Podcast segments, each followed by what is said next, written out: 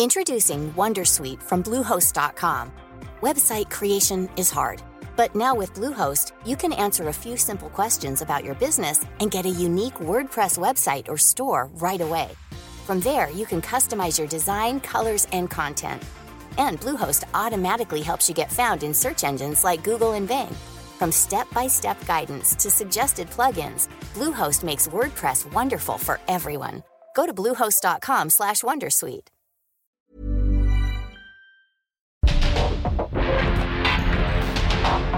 Porque el mundo actual no se entendería sin la economía, las finanzas y los negocios. Acompaña a Mario Maldonado, el columnista de negocios más joven y objetivo del periodismo financiero en su programa. Bitácora de negocios.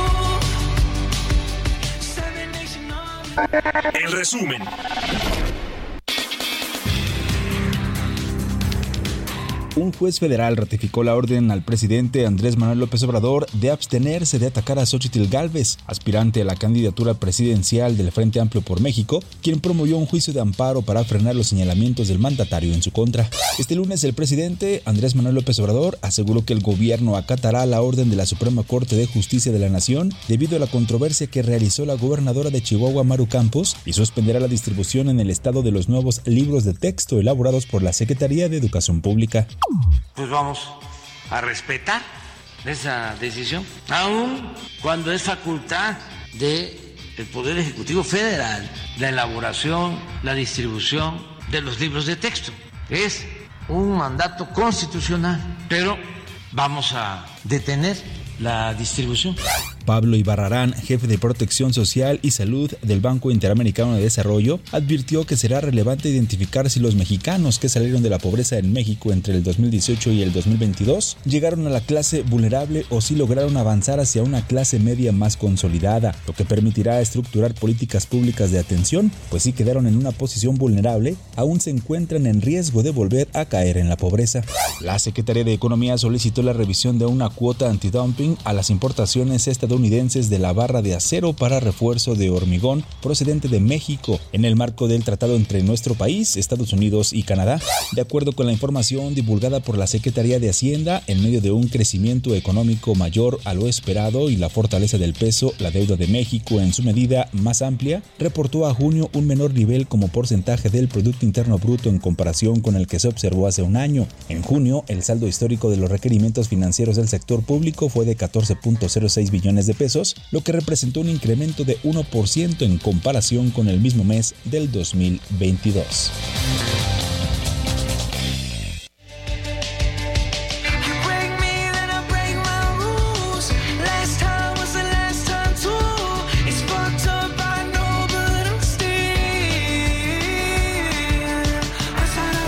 Están? Muy buenos días. Bienvenidos a Bitácora de Negocios. Soy Mario Maldonado y qué gusto me da saludarlos en este martes 15 de agosto del 2023. Estamos transmitiendo en vivo como todos los días aquí en la cabina del Heraldo Radio. Gracias a todos por acompañarnos desde tempranito desde las 6 que arrancamos esta barra informativa del 98.5 de FM aquí en la capital del país en el Valle de México, pero también nos escuchamos en el interior de la República, en Guadalajara, en Monterrey, en Oaxaca, en Yucatán, en Chilpancingo, en Tepic, en Tuxtla Gutiérrez, en La Laguna, en el Istmo, en todo el país a través de las estaciones hermanas del Heraldo Radio y también en la radio por internet en cualquier lugar del mundo. Y a quienes escuchan el podcast también de Bitácora de Negocios, les mandamos un saludo a todos y a todas.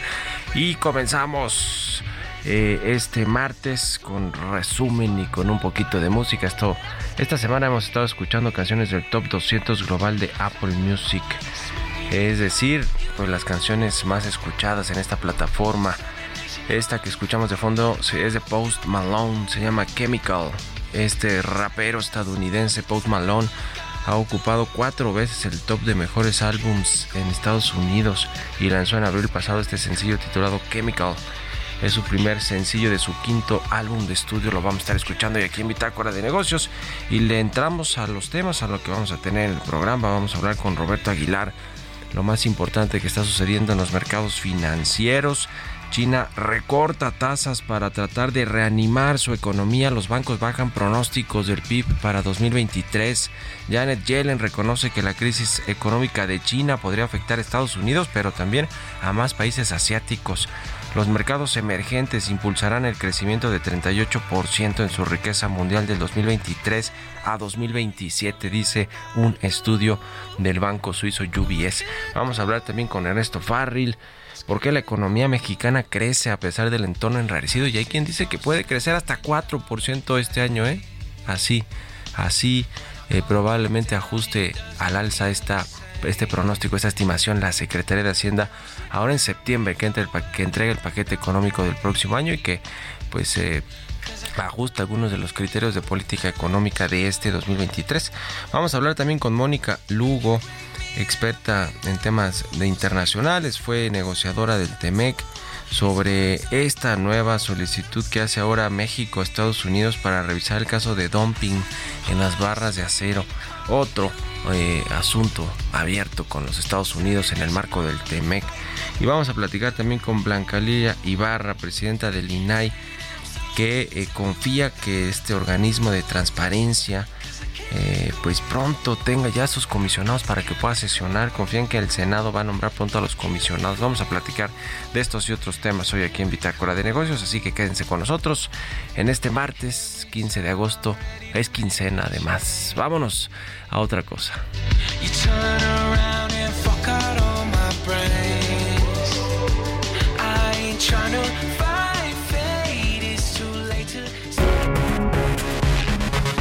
Editorial.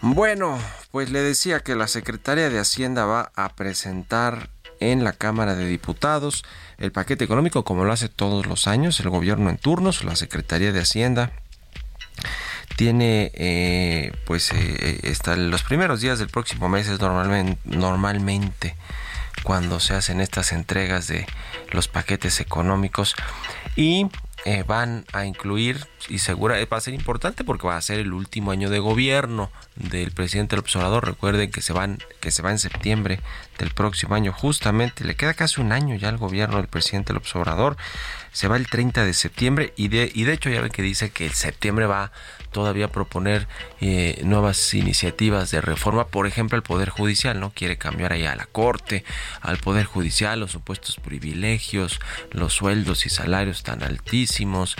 Dice también que quiere que se elijan a los ministros de la Corte por voto popular. Todo, todo esto va a mandar una reforma constitucional, porque se requiere la mayoría calificada para una reforma constitucional. A ver si Morena en las elecciones del 24 de junio de 2024 pues logra mantener mantener incluso la mayoría simple, ¿eh? pero la calificada se ve casi que imposible ¿eh? para poder sacar una reforma constitucional. En fin, en septiembre se va el presidente del próximo año, pero en septiembre de este 2023 se va a presentar el paquete económico de el próximo año seguramente tendrá etiquetados todos estos recursos para los programas sociales sin duda alguna, las pensiones que además van a aumentar para los adultos mayores, pero también para los proyectos de infraestructura y de algún lado tendrán que recortar, ¿no? Porque no alcanza para todos. Ahora sí que como dicen, la cobija no alcanza para todos y menos cuando se trata de presupuesto público y uno de los afectados va a ser sin duda alguna el Poder Judicial de la Federación. Ya lo anticipó Ignacio Miere, que es el presidente de la Junta de Coordinación Política de la Cámara de Diputados y el coordinador de Morena, quien dijo que hay espacio para recortarle al Poder Judicial hasta 25 mil millones de pesos. Dijo que entre 15 y 25 mil millones de pesos, que nosotros eh, aquí y en, y en mi columna del Universal ya le había referido que quieren ir por fideicomisos y fondos que tiene el Poder Judicial que suman más o menos unos 21 mil millones de pesos. Yo creo que por ahí están enfocando las baterías los diputados, ya sea que para recortarle en el presupuesto que les otorgan todos los años y decir, bueno, pues les faltan 25 mil millones o 21 mil, pues agarren los de los fideicomisos, ¿no? Que no los tocan y que solamente se han ido eh, haciendo más y más grandes. Incluso habló ya eh, de eh, Ignacio Mier de un fideicomiso, el de mantenimiento de casas, habitación de magistrados y, jueces. Mire, yo no sé si de pronto sí son exagerados, ¿eh? A ver, para cuidar a los jueces que pues todos los días están dictando sentencias y, defendiendo eh, la justicia, pues quizá, bueno, no todos, ¿eh? hay mucha corrupción sin duda alguna, pero eh, pues quizá valga la pena, ¿no? Pero para, para mantener casas de magistrados y jueces sí me parece una exageración. ¿eh? Yo ahí sí coincido con Ignacio Mier, la verdad, aunque no coincido con el ataque al Poder Judicial y, la falta de respeto en la que han caído los poderes de la Unión, ¿eh? sobre todo el Poder Ejecutivo contra el Poder Judicial y también el Legislativo. Ya veremos qué sucede con este asunto, pero... Eh, pues eh, se va a poner en riesgo, dicen que no los altos salarios de los grandes jueces, magistrados y sobre todo los ministros. Dijo Javier Lainez ahora que fue a la Cámara de Diputados que más bien lo que está en juego son las prestaciones de más de 25 mil trabajadores del el Poder Judicial de la Federación. Así que trabajadores de todos los rangos, ¿eh? y no estamos hablando ahí de, de los, de los eh, rangos mayores. Ya veremos qué sucede con todo este asunto. Lo cierto es que pues eh, va a venir de nueva cuenta otra pelea entre el gobierno federal, el presidente y la Corte y el Poder Judicial en general. ¿Ustedes qué opinan? Escríbanme en Twitter, arroba Mario Mal y en la cuenta arroba Heraldo de México. Radar Económico.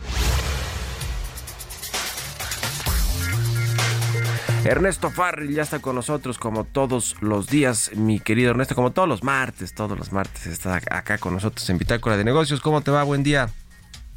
Muy buen día, Mario. Buenos días a todos. ¿Cómo va el rumbo de la economía mexicana?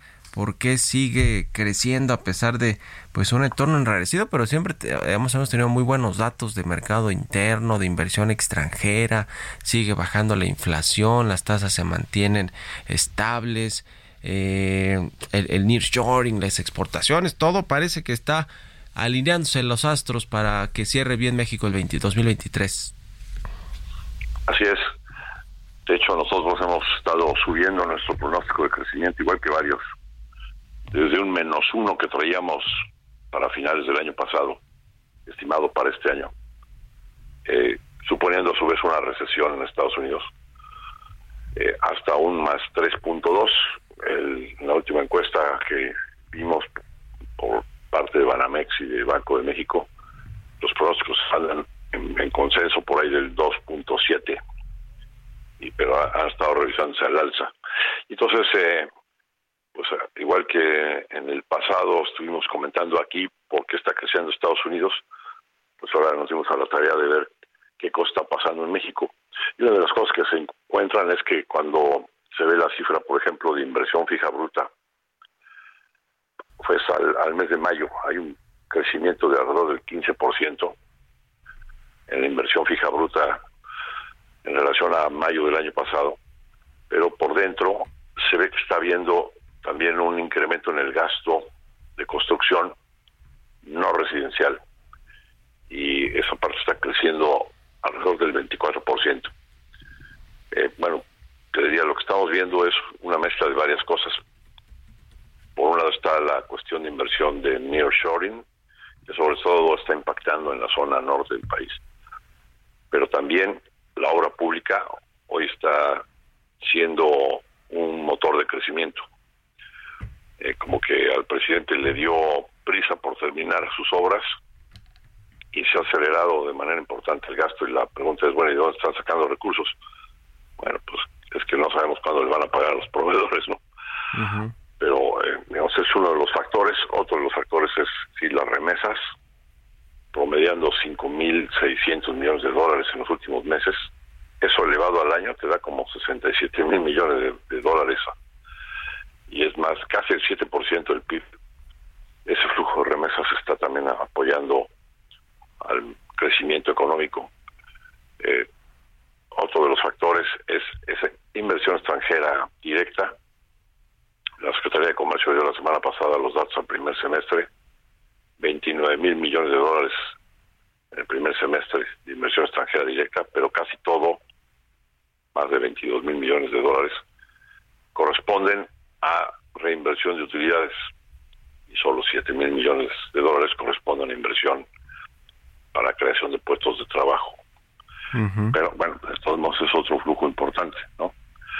Eh, luego tenemos todavía del lado de las exportaciones, aunque el conjunto de las exportaciones solo creció 1% en la última balanza comercial publicada para el mes de junio.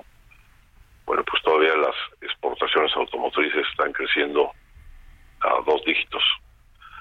Otro de los motores de crecimiento que estamos teniendo también es el turismo, en el que pues el año pasado tuvimos a 42 millones de turistas, la gran mayoría de esos solo son transacciones fronterizas, pero hemos tenido de nueva cuentas cifras en las que estamos recuperando los máximos históricos que se tuvieron en el 2019 eh, y que es otro motor de crecimiento que estamos teniendo. Entonces, ese conjunto de, de circunstancias son las que explican por qué al primer semestre México está creciendo al 3.6%. ¿Posible crecer al, hasta el 4% en 30 segunditos, Ernesto? Para el mes de junio estamos esperando 4%. ¿Para el todo el 23? Para todo el 23 no, pero sí estamos ya, ya estimándole 3.2. Bueno, pues seguro Hacienda tendrá que ajustar también al alza su expectativa de 3%. Gracias, Ernesto. Un abrazo y buenos días. Gracias a ti, Mario. Que tengan un excelente día. Igualmente, Ernesto Farril, analista económico, escribe los lunes en el financiero. Vámonos otra cosa, 6 con 21. Economía y mercados. Roberto Aguilar ya está aquí en la cabina de El Heraldo Radio. Mi querido Robert, buenos días. ¿Cómo estás, Mario? Me da mucho gusto saludarte a ti y a todos nuestros amigos. Fíjate que hoy el tema de preocupación en los mercados es nuevamente China y es que, bueno, ante las evidencias de que la economía se está desacelerando y que varios bancos han bajado eh, su expectativa de crecimiento para este año, ya está debajo del 5%, y además el Banco Central de China, pues recortó inesperadamente la tasa de interés oficial, pues con una nueva señal de que necesita inyectarle vitalidad a su economía, pues el otro tema es el sector inmobiliario. De hecho, esto está haciendo nuevamente pues eh, mella en la confianza de los inversionistas porque de estas compañías, de estas grandes compañías chinas tienen una buena parte de, de sus recursos o de su deuda colocada fuera de China y por eso también los comentarios justamente de Janet Yellen sobre de que la crisis, la crisis del sector inmobiliario chino, que no se puede todavía cuantificar qué tan profunda y tan costosa podría ser, pues sí haría, eh, tendría repercusiones también en Estados Unidos, aunque Janet Yellen dice que justamente los países asiáticos, los vecinos de China, serían los más afectados. Pero déjame detenerme un poquito más sobre el tema del reporte que hoy da a conocer Credit Suisse y UBS ya de manera conjunta, porque ellos, eh, pues específicamente UBS hace un reporte de la riqueza mundial todos los años. Y bueno, fíjate que la riqueza mundial, medida en la tenencia personal de activos que van desde bienes inmuebles, acciones y participaciones, podría aumentar 38% de aquí al 2027. Y esto impulsada en gran medida por los mercados emergentes. Este reporte, el informe anual de la riqueza que calcula el patrimonio de 5.400 millones de adultos en 200 mercados, afirma que la riqueza mundial alcanzará los 625 billones de dólares en los próximos cinco años. Las perspectivas son optimistas a pesar de que en 2022 se registró la primera caída de la riqueza neta mundial de los hogares desde la crisis financiera mundial del 2008.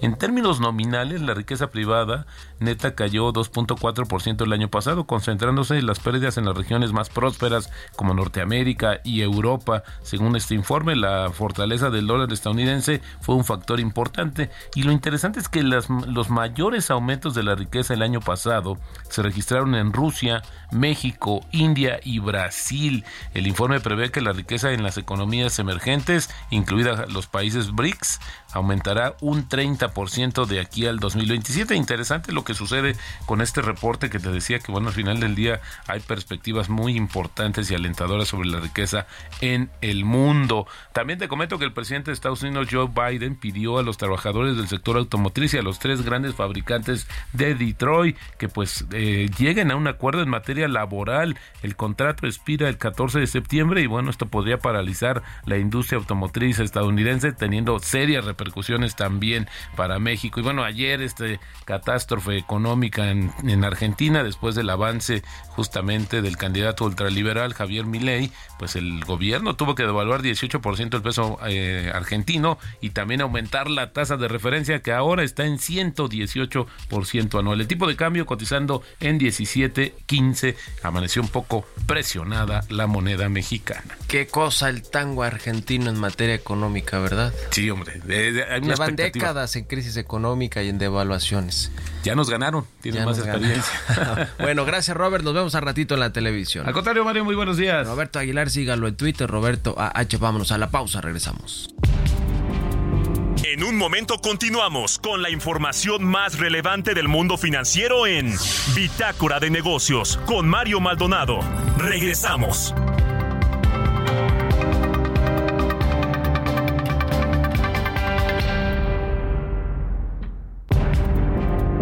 Estamos de vuelta en Bitácora de Negocios con Mario Maldonado.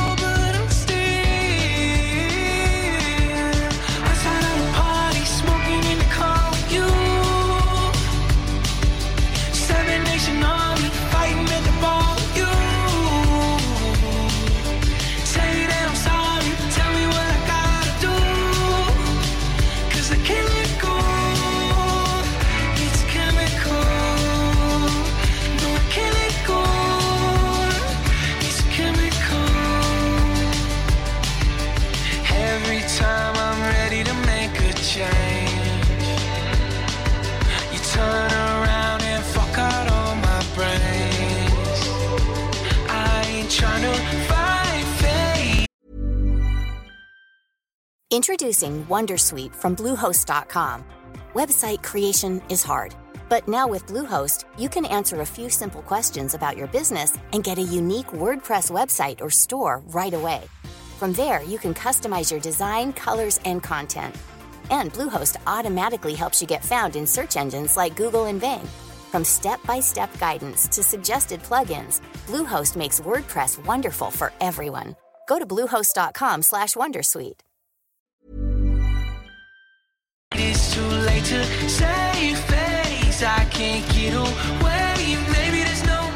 Ya estamos de regreso aquí en Bitácora de Negocios. Son las 6 de la mañana con 31 minutos, tiempo del centro de México. Regresamos escuchando un poquito de música antes de irnos con la, la segunda mitad del programa en términos de información. Estamos escuchando a Post Malone, se llama Chemical. Esta canción, esta semana estamos escuchando canciones del Top 200 Global de Apple Music. Y esta es del famoso rapero estadounidense Post Malone, que ha ocupado el, cuatro veces el top de mejores álbums de Estados Unidos. Este es de su más reciente álbum de estudio que se llama Austin y la canción Chemical de Post Malone. Vámonos con esto al segundo resumen de noticias con Jesús Espinosa.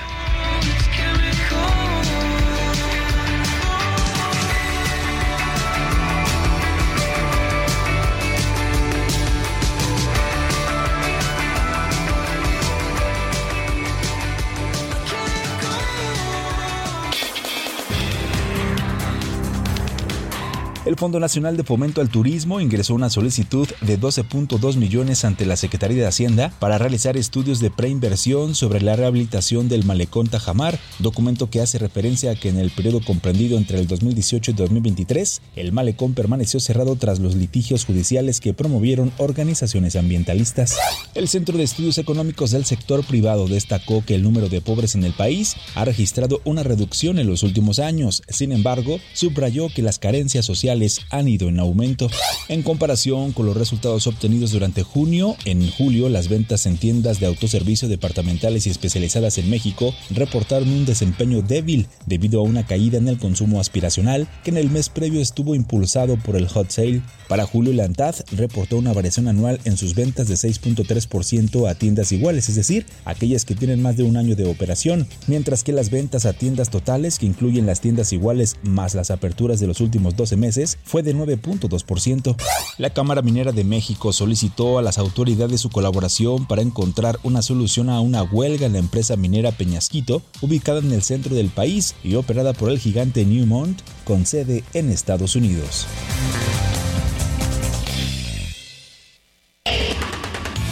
Bitácora de negocios con Mario Maldonado.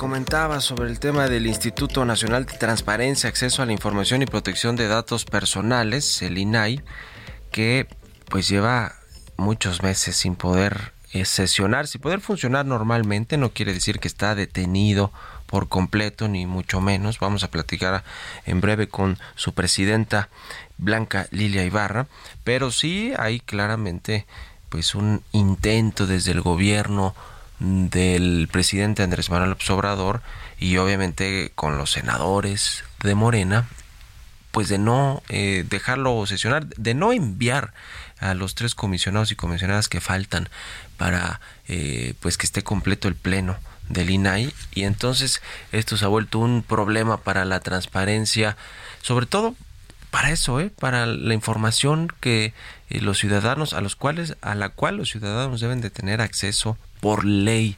Y el presidente y Morena pues simplemente no han querido cumplir y han y a pesar de que han habido amparos y impugnaciones a las decisiones del Senado y de y de la Presidencia de la República pues no no es momento que hoy el Senado no ha enviado a las propuestas para integrarse al eh, INAI al pleno del INAI vamos a platicarles ya con Blanca Lilia Ibarra quien está en la línea telefónica. Cómo estás Blanca Lilia muy buenos días Hola, ¿cómo estás? Buenos días, Mario. A ti y a saludarte. todo tu auditorio. Gracias a ti por estos, por esos minutos. A ver, ¿cuántos meses lleva el INAI sin poder sesionar normalmente como lo venía haciendo? ¿Y cómo está el asunto de, pues, de los comisionados que faltan, comisionados y comisionadas eh, en el Senado de la República?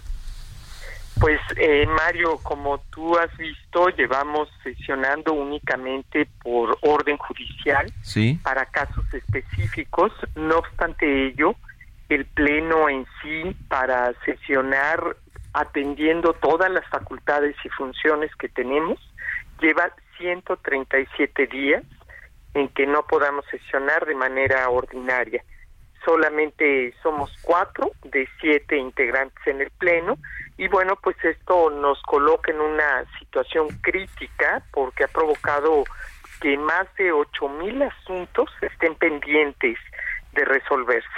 De manera que, como tú sabes, bueno, pues no se trata aquí de hablar únicamente de números, sino de personas que tienen interés específico quizá sobre resolver temas de su expediente médico o resoluciones que tienen que ver con eh, semanas cotizadas para tramitar su pensión o quienes esperan que sus datos personales puedan corregirse para poder ser beneficiarios de algún programa social. En fin, todo esto yo insistiría, pues es una obligación que tiene el Senado de la República para poder hacer los nombramientos y esperamos, bueno, que en los próximos días la Corte pueda resolver eh, en términos de lo que nosotros pedimos, por un lado, en el recurso de reclamación, que podamos sesionar con cuatro comisionados y por otro lado, lo que ya en su momento ustedes también conocieron y dieron a conocer,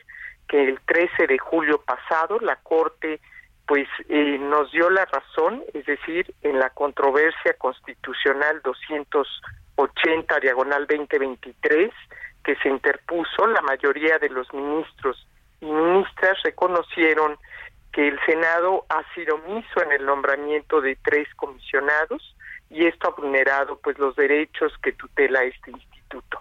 De tal forma que esperamos que en breve también se pueda resolver el fondo, los efectos de esta controversia y estamos atentos. Eh, lo hemos dicho, siempre construiremos puentes de diálogo con todos los actores políticos, pero particularmente ahora creemos que es muy importante, por un lado, la resolución de la Corte y por otro lado, por supuesto, que el Senado de la República en su próximo periodo de sesiones pueda resolver y concluir el nombramiento que está pendiente, por un lado con la conclusión del comisionado Acuña y por otro lado de los comisionados que desde marzo del año pasado pues no se ha concretado. Ahora, se habla de que la próxima semana la Suprema Corte de Justicia de la Nación va a someter a votación un proyecto que propone otorgarle una suspensión al INAI para que pueda operar normalmente con cuatro comisionados que son los que están actualmente comisionados y comisionadas. ¿Ustedes qué saben de esto, Blanca? Sí, efectivamente, este asunto está listado para que el miércoles 23 de agosto, eh, que está en manos del ministro Laines en la segunda sala, pueda resolverse. De manera que nosotros, bueno, pues hemos expresado en distintos momentos que confiamos en que se privilegie lo que está en juego, que son dos derechos humanos fundamentales para la agenda de la transparencia de este país. Así que, bueno, pues en la siguiente semana tendremos noticias por parte de la Corte, es un asunto que ya está listado y es importante pues que mientras tanto no olvidemos y, estemos pues atentos permanentemente reiterando nuestra petición de que es necesario que el INAI en este sistema de pesos y contrapesos tenga a plenitud todas sus funciones y capacidades para poder sesionar. De manera que confiamos en que la Corte resuelva favorablemente, no solamente para el instituto, sino para restituir esos derechos de acceso a la información y de protección de datos. Eh, en el Senado, ¿por qué se ha retrasado tanto esta decisión? supimos de aquella eh, eh, de aquel acuerdo político que terminó sacando Ricardo Monreal para elegir a tres a los tres comisionados y comisionadas y después el presidente los vetó y regresó la discusión al Senado y ahí se estancó, ¿no? ¿Por qué? ¿Por qué? ¿Qué, les dicen ahí en, en términos los legisladores, sobre todo los de oposición, de por qué no se han promovido y no se han puesto de acuerdo para enviar las propuestas? Mira, es, es un hecho notorio que no han alcanzado los acuerdos. En efecto, tal y como lo dimos a conocer en su momento, es necesario que en el legislativo se logre construir esa, digamos, ese diálogo que privilegie lo que hoy está en juego para las y los mexicanos. En su momento, en el primer asunto, como tú recordarás, efectivamente hubo después del nombramiento de dos comisionados, el presidente de la República, en la facultad que tiene, objetó esos nombramientos y después, bueno, pues vino lo que ustedes conocen, que se llegó a nombrar a un comisionado, pero que no alcanzó la votación correspondiente. En ese sentido, pues se requiere naturalmente de voluntad política para llegar a un consenso, sobre todo creemos que es necesario, reitero, que se ponga por delante lo que está en juego. Sin acuerdos eh, para los nombramientos, bueno, pues simple y sencillamente lo que se está afectando es a la sociedad mexicana en esta agenda de derechos humanos. Pues bueno, vamos a estar muy pendientes. Eh, a ver, platícanos un poquito, Blanca Lili Barra, presenta el INAI, también qué otras cosas están afectando, digamos, con la eh, eh, falta de, de, poder, con no poner sesionar normalmente como, como se hace, porque hablamos de este tema de la transparencia de las solicitudes que sí se siguen gestionando, sin embargo, cuando vienen las respuestas de las dependencias, etcétera, y se someten allá a votación para eh, los recursos de revisión y todo eso, eso es lo que entiendo no, no, se, no se puede hacer regularmente sin todos los comisionados y algunas otras cosas como cuáles, qué es lo importante que se ha dejado de hacer en el INAI por la falta de cuotas Mira, eh, es importante mencionar que lamentablemente no poder sesionar también nos imposibilita el que el INAI, el que el pleno del INAI pueda votar las controversias o acciones de inconstitucionalidad. Como tú sabes, también tenemos esa facultad y lo hemos hecho cuando hemos considerado que hay, pues, eh, digamos, temas que no corresponden. Así se ha logrado, por ejemplo, que en asuntos como el PANAUT, el INAI haya presentado esa, esa controversia y eh, la Corte nos haya dado la razón. Y hemos tenido muchas otras, por ejemplo, en la ley de archivos, cuando advertimos que eh, por alguna razón las leyes estatales no corresponden a lo que tenemos en la ley general, bueno, pues hemos presentado esas acciones de inconstitucionalidad y es necesario también, eh, pues, advertir que, por ejemplo, hay asuntos como el presupuesto que pasa, que debe pasar, el anteproyecto de presupuesto que se presenta ante la Cámara de Diputados, pues pasa por la votación del Pleno. Eso lo logramos hacer en nuestra última sesión en el mes de marzo, cuando todavía teníamos pleno, pero no obstante ello, en este momento no podríamos hacerlo. Tampoco podemos votar el nombramiento de funcionarios del INAE, de directores generales o secretarios que deben pasar por pleno y asuntos sobre todo que creemos son muy relevantes como lo que te he mencionado, es decir, garantizar esos derechos que se traducen también en el ejercicio de otros derechos como derechos de salud, de educación, derechos laborales, etcétera, ¿no? Entonces es necesario, reitero, que eh, se privilegien los acuerdos en la Cámara que puedan sacarse adelante eh, pues eh, mediante la voluntad en, el próximo periodo ordinario de sesiones y esos consensos pues se requieren para reconstruir un organismo que considero es estratégico para la gobernabilidad y democracia mexicana. Ya, pues vamos a estar pendientes como siempre de lo que suceda con, con todo esto, sobre todo la próxima semana, si se vota o no, eh, que todo parece ser que sí, como nos decías, ya está listado en, en la Suprema Corte de Justicia, en la sala que encabeza el ministro eh, Javier Laines este, este tema de que puedan sesionar con los ministros que están actualmente eh, pues operando normalmente. Vamos a estar en contacto si nos permites y te agradezco como siempre Blanca Lilia Ibarra, presidenta del INAI, estos minutos. Mario, eh, nosotros te agradecemos más porque desde el primer momento has estado muy pendiente de la situación que vive el INAI y has estado informando y concediéndonos esta oportunidad de charlar con tu auditorio. Por supuesto. Muchísimas gracias, Mario. Igualmente a ti, hasta luego. 6 con 46 minutos de la mañana. Vámonos a otra cosa, vamos con las historias empresariales. Historias empresariales. ¿Qué ha pasado con Sony Corporation, esta empresa tecnológica que, pues, ¿qué serán las, eh, hace que hace un par de décadas o una década por lo menos, todavía una de las grandes empresas fabricantes de eh, aparatos tecnológicos en el mundo?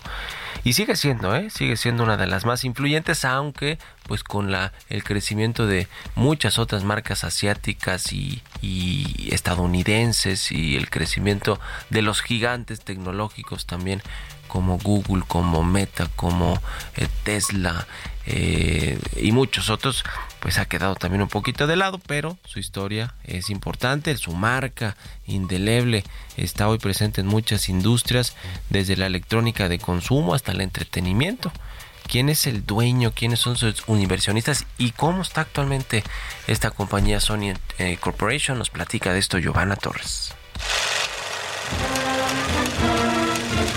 Fundada en 1946 en Tokio, Japón, por Masura Ibuka y Akio Morita, Sony comenzó como una pequeña empresa de reparación de equipos electrónicos. Sin embargo, su enfoque en la innovación y la calidad los llevó a lanzar el primer grabador de cinta magnética de su país, allanando el camino para su futuro como líder tecnológico. En la actualidad es una compañía pública, por lo que cualquier inversionista puede comprar acciones en el mercado de valores. Por esta razón, ahora es propiedad de cerca de 400 mil personas y organizaciones, quienes mantienen participaciones en ella. De acuerdo con el portal Market Screener, las acciones de Sony están principalmente en manos de inversionistas institucionales, que son bancos y entidades financieras encargadas de intermediar las transacciones bursátiles.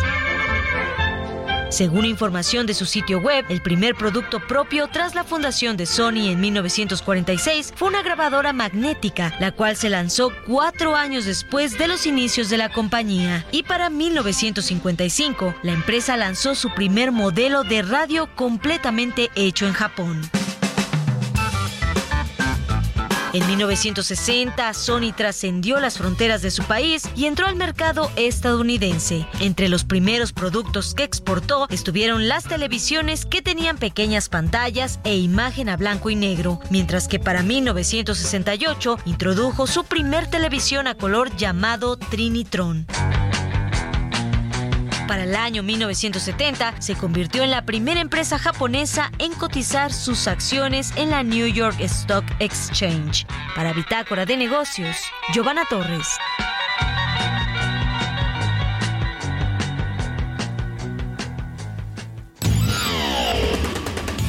Mario Maldonado en Bitácora de Negocios.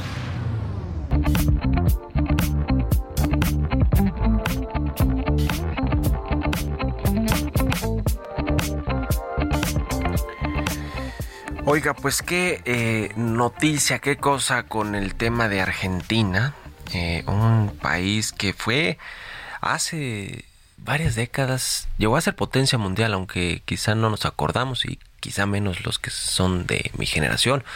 Eh, pero, pero Argentina llegó a ser punta de lanza en muchos temas, en muchas industrias, además de que es conocido como un país de la América Latina que tiene un nivel cultural de alfabetización y cultural pues bastante elevado, ¿no? Además, eh, pues tiene industria y tiene minería, por ejemplo, ¿no? Tiene minería, tiene industria de gas, de petróleo, tiene una de las empresas que llegaron a ser muy importantes, IPF de, Argentina, petrolera, muy grandes. Después vinieron eh, gobiernos, el kirchnerismo, y pues se le dio al traste a la economía. Esa es la verdad, ¿eh? más allá del tema de si son populistas, que si son de izquierda, que si el socialismo, eh, en fin, porque generó simpatías y el gobierno los mantuvo, eh, perdón, los ciudadanos los mantuvo en el poder a, a los Kirchner durante mucho tiempo. Y después pues pasó lo que pasó con Argentina, con meterle la mano a los bancos centrales, con eh, esta inflación acumulada, por ejemplo, de los últimos 12 meses. Después llegó eh, otro presidente que no pudo eh, revertir el, pues, los, los años de esta política más bien apegada al, al, a la izquierda, al comunismo. Y pues ahora, ¿qué cosa con el nuevo probable, muy probable nuevo presidente de Argentina? el eh, candidato del partido La Libertad Avanza, que se llama Javier Milei, que ganó ya las elecciones primarias este fin de semana y con más de 7 millones de votos, con una diferencia importante con respecto al resto de sus competidores y que le decía va a tener que combatir la inflación de los últimos 12 meses, 12 meses en Argentina fue repuntó 115.6%. Eh, de acuerdo con las cifras más recientes, en, en junio, en junio se dio solamente este aumento de 115.6%. Hay esfuerzos del Banco Central de mantener la inflación eh, pues no controlada, pero por lo menos que ya no siga teniendo estas tasas altísimas de crecimiento, pero pues no ha podido, no ha podido con el tema. Hay una, eh, digamos, eh, impacto importante también por el, dólar blue y el dólar que se maneja, digamos, eh, legalmente en Argentina. Son, son países que, mira, quizá lo que dice el, nuevo posible presidente o candidato que ganó las elecciones primarias es que eh, pues quiere dolarizar la economía estadounidense precisamente para combatir la inflación pero pues no parece que esa sea, sea la vía. ¿eh? A lo mejor sí ayuda en el corto plazo a combatir la inflación, pero va, puede traer muchos efectos negativos para la economía en el mediano y largo plazo.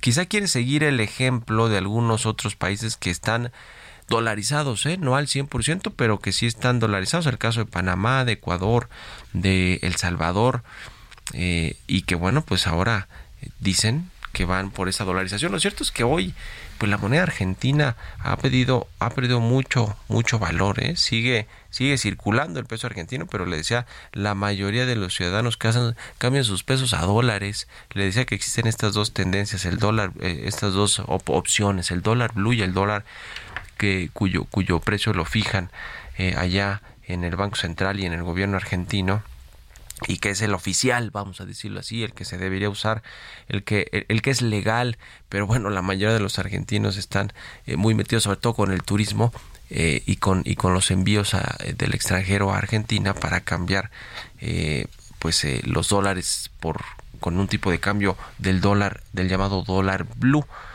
Le decía que cuando llegó Alberto Fernández después del kirchnerismo, pues generó toda esta idea de poder cambiar la cara a la economía argentina, no pudo. Y hoy el peso argentino es la moneda más despreciada de las 23 eh, divisas que normalmente se consideran en la canasta de países emergentes. Así que vamos a ver cómo le va a Argentina. No se avisora que con este eh, candidato y con un gobierno de ultraderecha que pues se comulga con Bolsonaro, con Donald Trump, con Boris Johnson, pues se le ve a salir, se parece hasta Boris Johnson, ¿no? Le han visto el peinado ahí de y la forma de ser tan arrebatada. También se parece a Donald Trump de Javier Milei. Bueno, pues ojalá que le vaya bien a los argentinos por el bien de Argentina, por el bien de América Latina y de los argentinos sobre todo. Fuera, los que están fuera y los que están dentro del país. Ya nos despedimos, nos, eh, nos cae la guillotina, se quedan con Sergio Lupita aquí en estas frecuencias. Nosotros vamos al canal 8 de la televisión abierta, las noticias de la mañana y nos escuchamos aquí mañana tempranito a las 6. Muy buenos días. Esto fue Bitácora de Negocios con Mario Maldonado.